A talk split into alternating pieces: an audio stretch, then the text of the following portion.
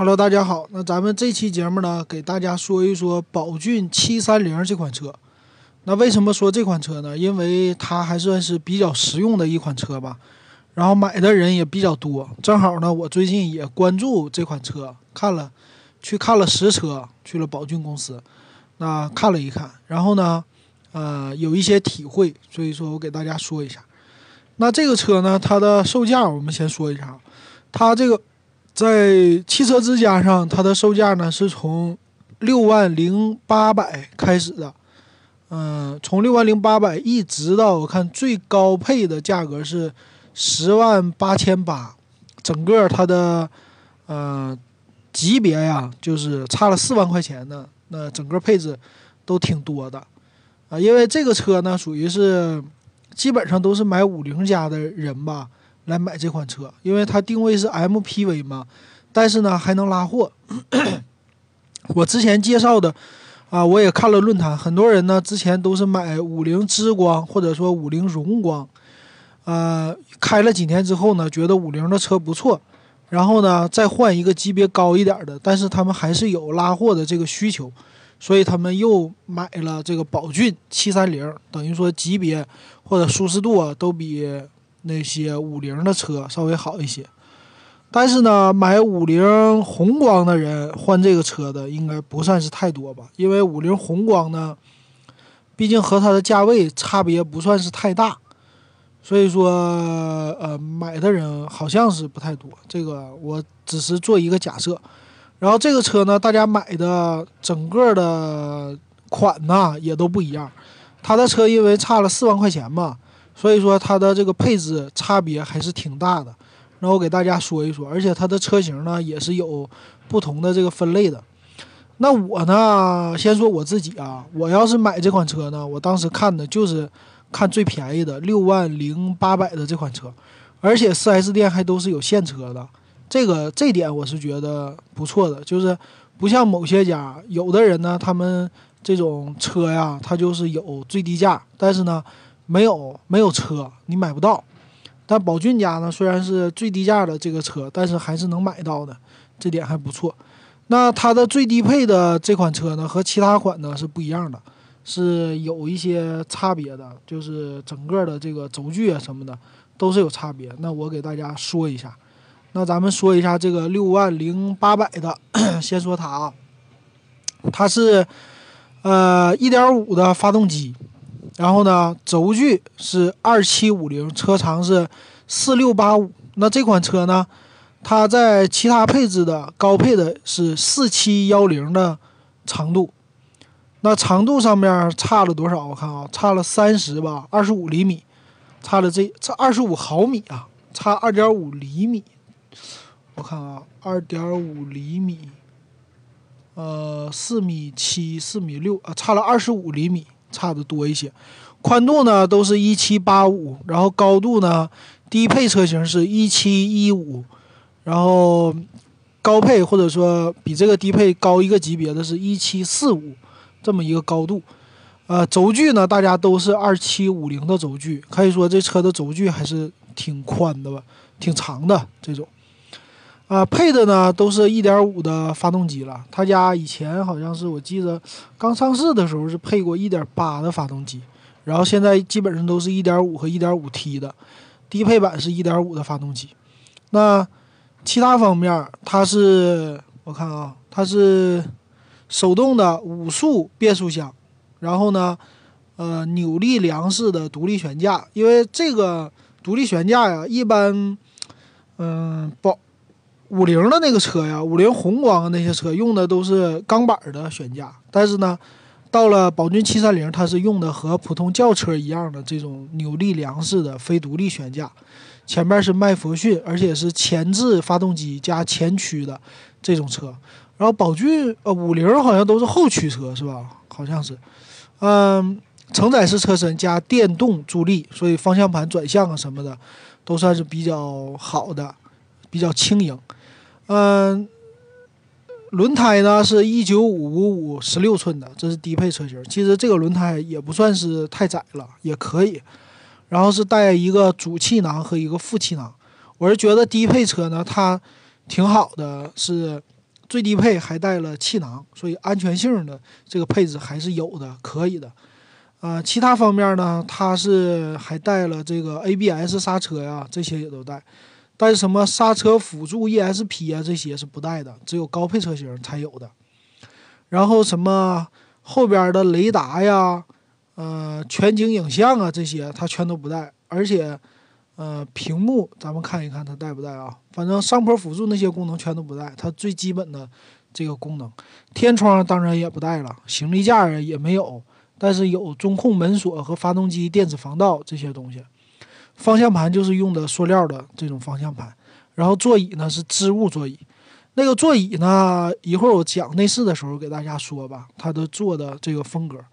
呃，其他方面座椅是支持高低调节的，这个还是不错的，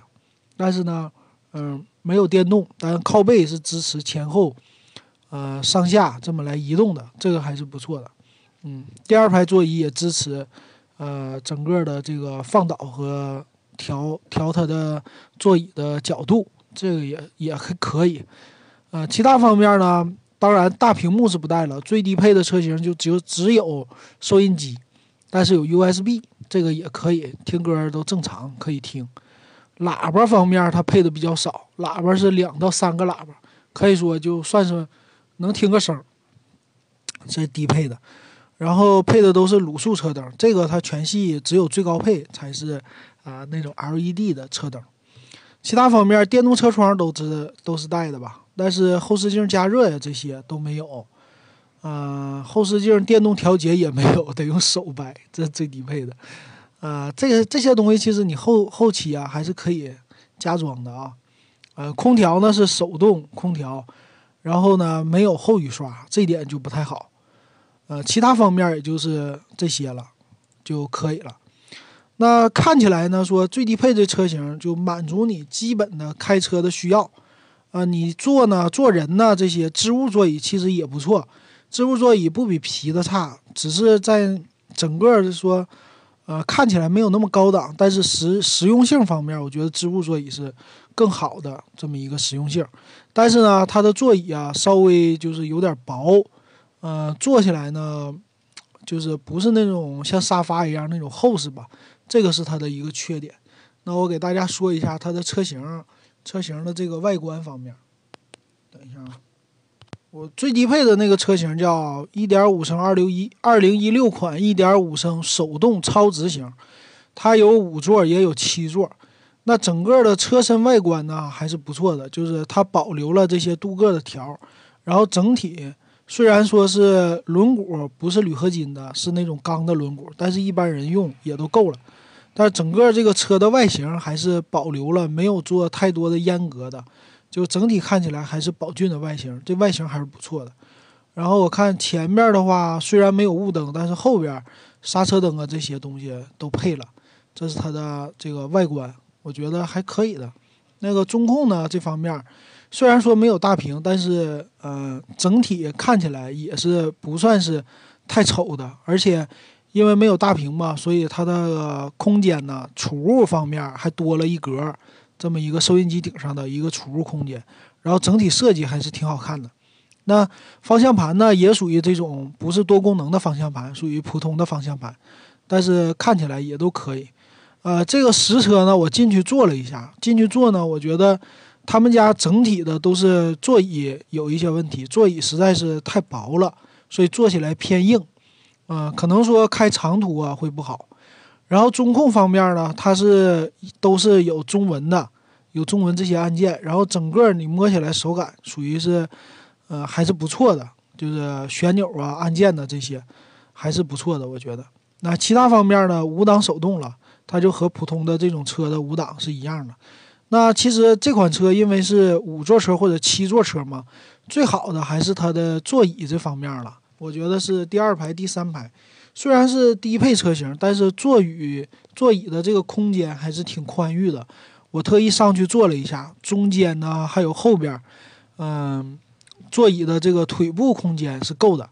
绝对是乘车起来、乘起来是够的。但是呢，还是有问题，就是它的座椅不够厚实，所以坐起来呢，可能说长途稍微会累一些。然后呢。嗯，其他什么储物啊这些和它其他车型都一样了，还是不错的。它也能够座椅第三排进行折叠嘛，第二排也可以移动。其实拉货呀什么的，平时不用第三排的话也都够用了。但是呢，这个因为它是价格比较便宜嘛，还有他家的车型啊，问题是，嗯，有味儿进去，你会闻到浓郁的这个。甲醛的味儿吧，这个这个是避免不了的，因为它价钱在这摆着呢嘛，属于低配车。那呃，看一下啊，它这个整体呢，他们家的这个车的配置啊，这种高配低配啊，它这些呃差别主要在哪呢？主要还是在一些安全性的配置上，呃，还有这个车的轮胎啊、大小啊，一般配置高一点的、贵的，就是二零五五五的这么一个轮胎了。呃，但是都是十六寸的，然后加上铝合金的轮毂，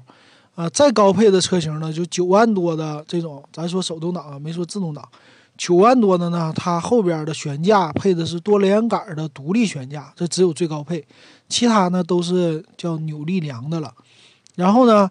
再高配的这种车型都是用的电子驻车，不是这种手刹你自己拉的。然后呢，配的是六档的手动。不是五档的手动，这可能说在高速上，六档手动会更加省油一些。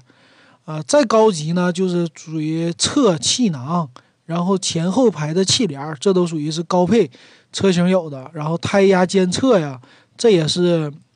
胎压监测这个呢，差不多是七万八千八以上的这个车型吧，都有了胎压监测，然后牵引力控制、车身稳定这些。啊，都是配置的，车身稳定呢，还有牵引力控制、刹车辅助啊这些，除了六万多的车型吧，好像从六万九千八开始就全系都有了 ESP 这些，还是不错的。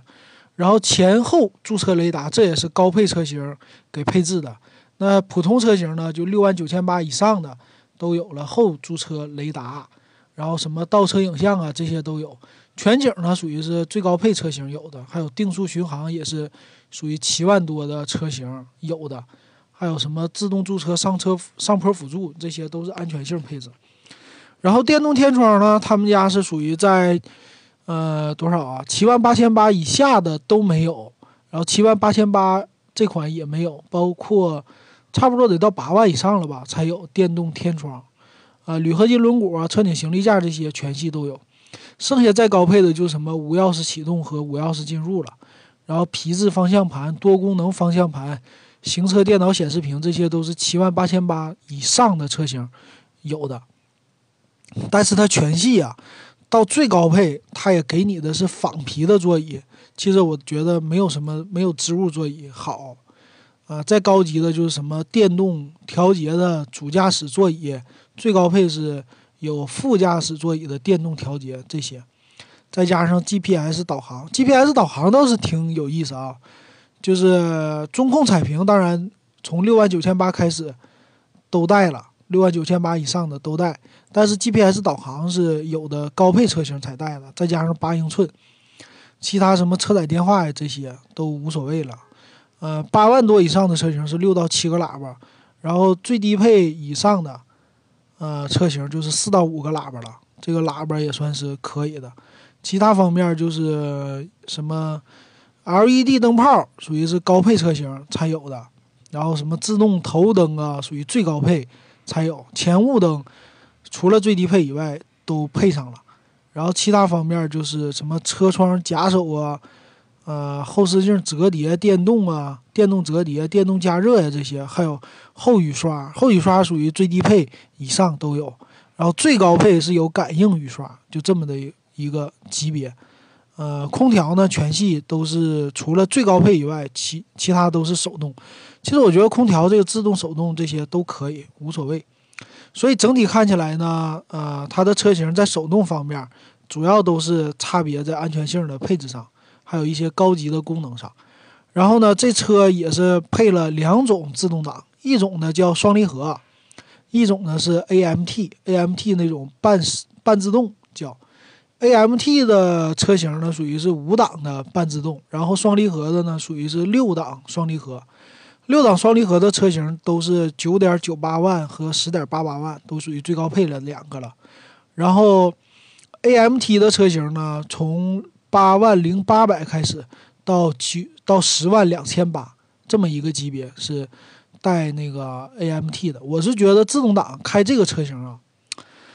嗯，开这个宝骏的车型呢，我觉得这种 MPV 啊，没有必要就买太贵的。可能说从六万四千八这款吧，如果你是不拉货的话，从六万四千八这款一直到个八万块钱，可能也就够了。这些选择已经足够了。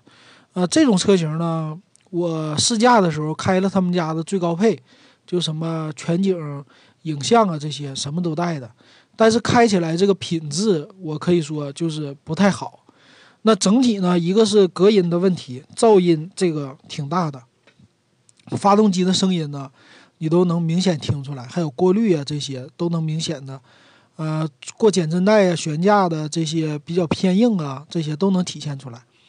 然后还有一个呢，就是呃，车身开起来这个动力，其实它都是一点五的嘛，包括有一个 T 了。呃，都差不多。其实这种车呢比较重，其实一点八的可能说更好。但是现在的这个政策呀，它还是一点五，呃为主的。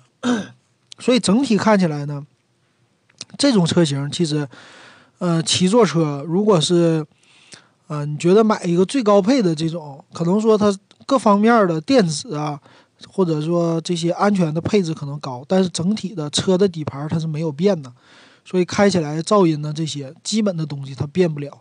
它只能在某些方面、电子方面、安全性方面，它给你做一些辅助的，给你堆砌这些配置，但是整体的感觉还是差一个级别的。所以说呢，你要是最高配的这种车，你花十多万，你就不如买更好一点的这种轿车了，对吧？轿车可能说配置比它呃好一些，安全性也好，但是呢，没有七个座儿，是吧？有七个座儿呢，大家可能说选更高一个级别的可能更好一些。我倒觉得这种车就是买它，大部分人都是奔着七座去的。但是呢，家用开起来它给你不了那种特别好的舒适性，它肯定不能跟那个 GL 八比了，也不能跟本田的那个奥德赛比，对吧？但是呢，这种车咱们开它就满足基本需要就可以了，我觉得。拉货的呢，就买六六万零八百的，然后其他家用的就买个，呃，七万块钱的是足够的，可以的，啊，然后全下来可能说八万块钱，大家也都能承受。虽然说，呃，它舒适性不一定那么特别特别好，但是呢，呃，用起来满足七个人一家人出去的这么一个需要就够了，呃，算是室内啊，或者是周边跑一跑，太远的道跑起来可能说，我觉得会累一些的。嗯，这个，但是这个价钱比较偏低嘛，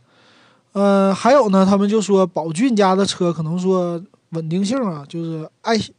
爱坏呀，这个这个我没有长时间没有开过，也没有买过，但是不敢说爱不爱坏，但是他们都说他们家的车就是可靠性方面可能说会稍微差一些。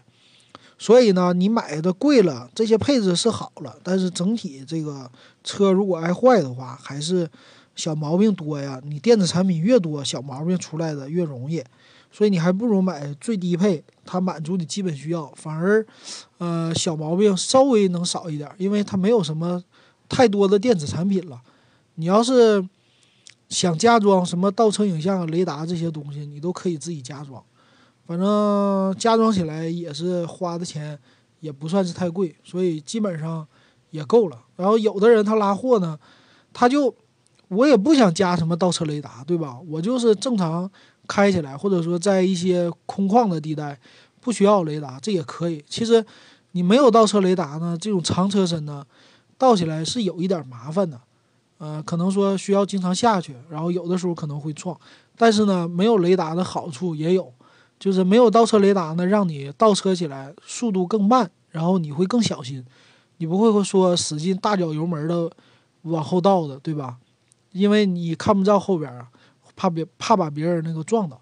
但是有倒车雷达了呢，可能说很多人就不注意了，就给脚油跑了，就听着雷达声，但是雷达它反应速度不一定有那么快，所以更容易造成就是后边撞着。所以还是说各有利弊吧，我觉得。所以买这款车呢，我的如果是我买啊，我会买最低配的，因为我的需求就是基本城市代步，我也出去偶尔就出去，它基本的那个能防撞前面就够了，然后呢，级别比五菱宏光好就可以了。